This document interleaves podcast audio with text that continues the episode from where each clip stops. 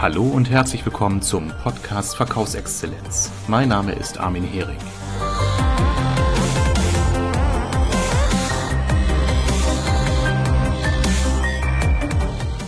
Herzlich willkommen zu einer neuen Folge meines Podcasts. Ich habe hier bei mir im Studio sitzen Christiane Mosten. Hallo Christiane. Hallo Armin.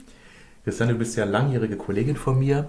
Wir kennen uns aus unserer Trainer- und Coach-Ausbildung und äh, du hast mir und Kollegen bei einem Wochenendworkshop die Methode Design Thinking näher gebracht. Mhm. Du bist also quasi schuld, dass ich jetzt mit Design Thinking arbeite. Schuld im Sinne von, was für ein Glück, dass ich das kennenlernen durfte durch dich. Wir haben jetzt ja inzwischen, äh, Christiane, schon eine Veranstaltung äh, durchgeführt für Design Thinking. Wir haben schon äh, Informationsabende durchgeführt und planen auch weitere. Ich habe festgestellt, dass äh, dieses Thema auf sehr offene Ohren stößt. Mhm. Wie ist so deine Erfahrung bei Design Thinking und äh, wie gehst du mit deinen Kunden mit der Thematik um? Ja, also bisher ist mir aufgefallen, dass alle Menschen, die Kontakt mit Design Thinking bekommen, ähm, sehr schnell davon begeistert sind. Auch wenn anfangs möglicherweise noch etwas Hemmungen da sind, denn Design Thinking ist ja eine Methode, die ähm, auch Materialien einsetzt, die vielleicht ungewöhnlich sind in der Businesswelt. Mhm. Ähm, in einer Phase von Design Thinking ähm, geht es ja um Prototyping. Das heißt, es kommt dazu, dass erwachsene Menschen auf einmal beginnen mit Lego, Knete oder Bastelmaterialien umzugehen. Und da ist schon das ein oder andere Mal zunächst etwas Hemmung zu verspüren. Doch in dem Moment, wo die Menschen die ablegen, geht es eigentlich ganz schnell, dass die Begeisterung überhand nimmt. Und das habe ich bisher bei jedem erlebt, der Kontakt mit Design Thinking hatte. Ja, ja. Ja, das ist ja eben spannend. Also vielleicht nochmal zur Erklärung für die Zuhörer, die meine vorherigen Folgen nicht äh, gehört haben. Design Thinking ist ja eine Innovationsmethode, mhm. die auf dem Prinzip aufbaut, dass man Gruppen mit höchst, mit höchst unterschiedlichen Persönlichkeitstypen zusammenstellt, dass man den Kunden in den Fokus stellt, durch mhm. Kundeninterviews oder durch das äh, Entwickeln von sogenannten Personae. Ähm, es geht darum, immer wieder durch iterative Prozesse die Zielgruppe neu zu befragen, äh, seinen Prototypen, also seine Idee oder sein Produkt weiterzuentwickeln. Und das Ganze bezieht sich eben nicht wie im Ursprung nur auf Produktentwicklung, also einen neuen Küchenmixer oder ein neues Auto, sondern eben auch auf Dienstleistungen nach außen, auch nach innen. Mhm was mich fasziniert hat, weil ich hatte relativ schnell durch deine Erläuterung eine Brücke dazu zu sagen, ja, das kann sicherlich auch für Vertriebsthemen interessant sein, aber du sagst ja auch, dass man Design Thinking auch einsetzen kann, um Führungsleitbilder zu entwickeln. Zum Beispiel, ja. Als ein Beispiel. Mhm. Und da treten sehr häufig Fragen auf, wie, mein, wie meine Erfahrung ist, so nach dem Motto, wie, kann man Führungsverständnis entwickeln? Wer sind denn da die Kunden? Mhm.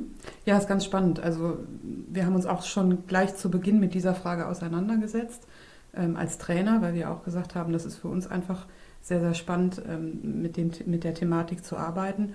Und wenn man jetzt das Thema Führungskräfte, Leitbild mal in den Fokus nehmen würde, hätte man ja mindestens zwei Nutzer, Kunden oder Zielgruppen, mit denen man arbeiten mhm. kann. Nämlich zum einen natürlich die Führungskraft selbst, die mhm. davon profitiert, ja, ja. Ähm, wenn ein Führungsleitbild geschaffen wird, aber auch der Mitarbeiter, der durch die Führungskraft geführt wird. Könnte ich jetzt also äh, böse sagen, man muss also die Arbeit doppelt machen.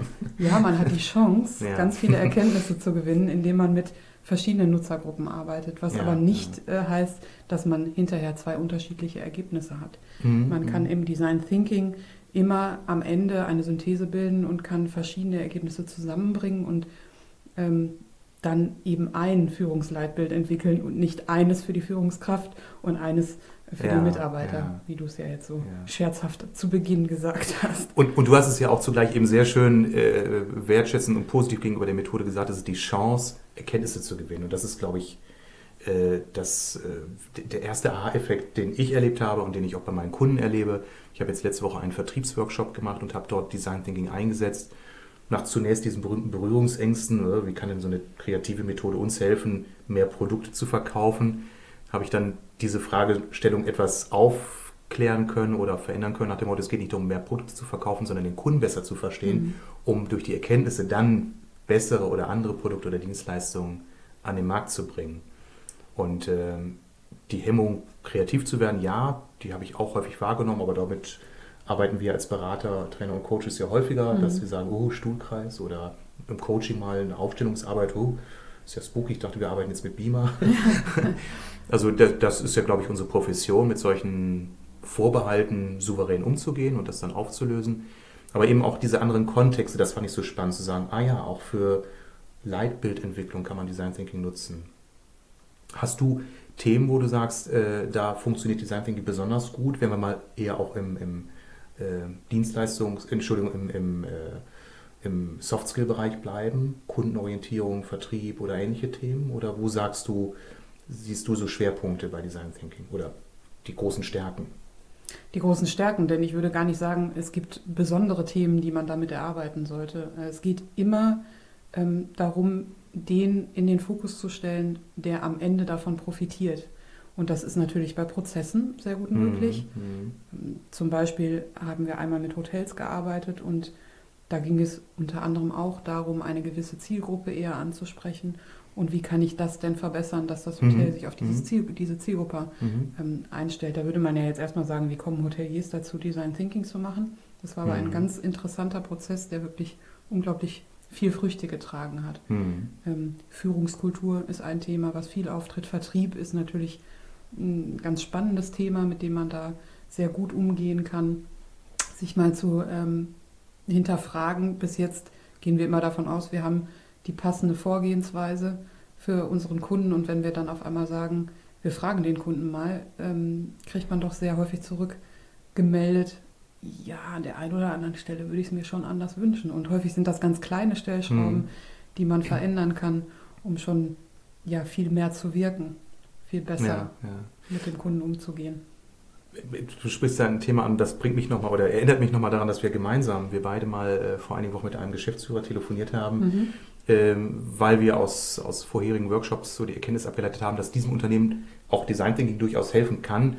Und der Geschäftsführer dann nochmal in einem Satz äußerte, ja, wir wollen das jetzt erstmal ohne Design Thinking machen, weil wir glauben ganz gut aus unserer Erfahrung heraus zu wissen, was der Kunde braucht. Mhm. Leider konnten wir ihn jetzt in dem Fall nicht überzeugen, äh, diesen Glaubenssatz mal in Frage zu stellen, denn äh, solche Haltungen sind ja oft genährt eher so durch Erfahrung der Vergangenheit, beziehen aber so die gegenwärtige Haltung des Kunden und vor allem seine zukünftigen Bedürfnisse gar nicht mit ein. Mhm. Also es ist schon eine gewisse, mh, hm, ich will nicht sagen Arroganz, das wäre jetzt sehr wertend, aber es ist schon eine gewisse, ja, Blindheit, wenn man sagt, ich verschließe mich ja einfach den Blick nach außen. Also ich glaube schon zu wissen, was der Kunde will. Äh, umso schöner war eben das Erlebnis, was ich letzte Woche bei diesem eben schon erwähnten Vertriebsworkshop hatte, dass eben die Vertriebsmitarbeiter, das waren Key Account Manager, äh, einstimmig beschlossen haben, diese Interviewphase aus dem Design Thinking wollen wir als kontinuierliches Instrument in unsere Vertriebsarbeit zu integrieren. Also wir wollen permanent einfach mit unserem Kunden fragend im Dialog mhm. sein. Das fand ich super. Und das allein ist ja schon, und das erlebe ich eben auch selbst, wenn ich für mich selber die Methode anwende, äh, ein unglaublich gutes Kundenbindungswerkzeug. Denn man hat vielleicht zunächst Hemmungen zu sagen, okay, ich befrage jetzt mal wirklich ganz offen meinen Kunden, was er will. Denn möglicherweise kommt ja auch raus, dass ich nicht die Lösung für ihn bin. Das mhm. ist aber nicht so. Stimmt, ja. Ähm, mhm man erlebt sofort, dass das Gegenüber das sehr positiv aufnimmt und wirklich Interesse daran hat, über sich zu mhm. sprechen. Mhm. Denn es ist ja einfach in uns Menschen auch veranlagt, dass wir gerne darüber reden, was wir möchten, was unsere Bedürfnisse sind. Also diese mögliche Hemmung zunächst zu sagen, ich muss mich jetzt mit meinem Nutzer beschäftigen, die fällt sofort, wenn man es das erste Mal tut. Denn man erlebt, wie sich die Menschen öffnen und sagen, spannend, ja, das wollte ich immer schon mal loswerden oder endlich fragt mich mal jemand. Und so schnell Erkenntnisse gewinnen kann man ja kaum über eine andere Methode, als wenn man sich einfach mit diesem Menschen in Verbindung setzt. Ja, ja. Ohne Frage. Äh, und Vertriebler sagen dann häufig, ja, es ist natürlich für uns auch nochmal ein ganz anderes Mindset, äh, nicht immer gleich davon ausgehen zu wollen, oder auszugehen, was der Kunde braucht oder zu wissen, welche Informationen er haben möchte, sondern es mal umgekehrt anzugehen, mhm. zu fragen und die Fragen auch möglichst offen zu formulieren, mhm. nach dem Motto, was beschäftigt dich, lieber Kunde? Was sind so deine Themen? Mhm. Nicht zu sagen, welches meiner Produkte gefällt dir am besten. Genau. Ich da sind wir sofort wieder. Lösung. Wo ja, ist genau. das Problem, das genau. dazu passt? Ja, ja, richtig, genau. ja. ja, es ist spannend. Ich für mich stehe ja noch äh, am Anfang so meiner Design Thinking Karriere, obschon ich ja auch viele äh, oder einige Aspekte aus anderen Kontexten kenne. Jetzt sagt schon mal der ein oder andere Kritiker, ist das nicht wieder ein bisschen alter Wein in neuen Schläuchen? Mhm. Ja, ja, kann man ganz klar sagen. Also viele Dinge kennen wir schon, die Mhm. im Design Mhm. Thinking stattfinden. Zum Beispiel viele Kreativmethoden, die man einsetzen kann. Und auch das Prototyping, was ja ein wichtiger Bestandteil ist, ist nicht neu. Das machen viele Produktentwickler. Mhm. Ähm, ich finde die Zusammenstellung eben spannend. Der Prozess, der sich ergibt, den man im Design Thinking durchläuft. Dieser iterative Prozess in Mhm. den verschiedenen Mhm. Phasen. Auch wenn man sagt, das eine oder andere kenne ich schon, ist das Erlebnis am Ende doch ein neues. Denn das haben wir in den einzelnen Bestandteilen so nicht, sondern ja, das ist eben mehr als nur die Anteile, was am Ende ja, rauskommt. Ja. Schon, schon fast ein systemischer Grundsatz, den du da damit einbringst, also mehr als die Summe der Einzelteile. Mhm. Oder ich hatte eben so das Bild von einem guten, köstlichen Essen, wo man sagt, ja gut, das ist jetzt nicht originell, Lammfilet kenne ich, Rosmarin kenne ich, Gemüse kenne ich, aber die Kombination aus all dem oder die Würzung, die macht ja letztendlich in der Zubereitung das Besondere Mhm. aus. Ja. Von daher, ich bin auch kein, äh, kein habe keine ablehnende Haltung von ähm, altem Wein in neuen Schläuchen. Äh, Es ist immer die Frage, wie man es verpackt und wie sinnvoll die Kombination ist. In der Kreativitätstechnik gibt es auch sehr viele Methoden, wo ich Parallelen erkenne. Aber bei Design Thinking ist eben auch diese, dieser Cocktail von Methoden für mich so spannend. Und was ich auch spannend fand, so letztes Statement von mir, das Thema Zeit. Genau. Man denkt ja immer, Kreativitätsmethoden brauchen Genau. unendlich viel Zeit. Ja. Natürlich ist so eine Design Thinking Challenge auf mehrere Tage ausgelegt. Mhm. Das kann man nicht mal gerade so an einer. Abendveranstaltung machen, aber es gibt strikte Zeitvorgaben. Genau. Und insgesamt ist der Prozess auch viel, viel schneller und ähm, effektiver als die bisher erlebten Kreativitätsprozesse, wie du es ja schon gerade sagtest, Ja, wo man ja. häufig sagt, man braucht viel Zeit und Raum. Das Ergebnis ist sehr offen. Das ist bei Design Thinking nicht. Zwar ist die Frage, die ich mir am Anfang stelle, sehr offen, aber es ist relativ klar, in welchen Zeitabständen ich zu einem Ergebnis komme. Und das ist auch etwas, was viele am Anfang irritiert, denn wir kennen es aus unseren Arbeiten, dass wir mit einer mit einem Time-Timer arbeiten, Mhm. also einer Art von Stoppuhr. Und wir merken aber dadurch, wie stark die Impulse eigentlich sind, die von den Mitarbeitern oder von den Teilnehmern kommen. Ähm, ein bisschen Zeitdruck schadet überhaupt nicht. Und das macht Ja, Design ja. Thinking aus. Genau. Also ich habe das auch schon gemerkt, bei den ersten ein, zwei Runden unter Zeitvorgabe kommt es doch manchmal zu leichten Überschreitungen, weil irgendwann reguliert sich das. Dann Ja. erinnern sich die Gruppen untereinander, so nach dem Motto, wir haben nur noch zwei Minuten. Genau. Das finde ich echt klasse. Ja. Apropos Zeit, ich habe auch selbst mir ein Limit gesetzt. Nein, falsch. Meine Kunden haben mir ein Limit gesetzt. Ich habe nämlich meine Zielgruppe befragt, äh, was für sie eine optimale Podcastlänge wäre. Und die Ah. Antwort war 10 bis 15 Minuten.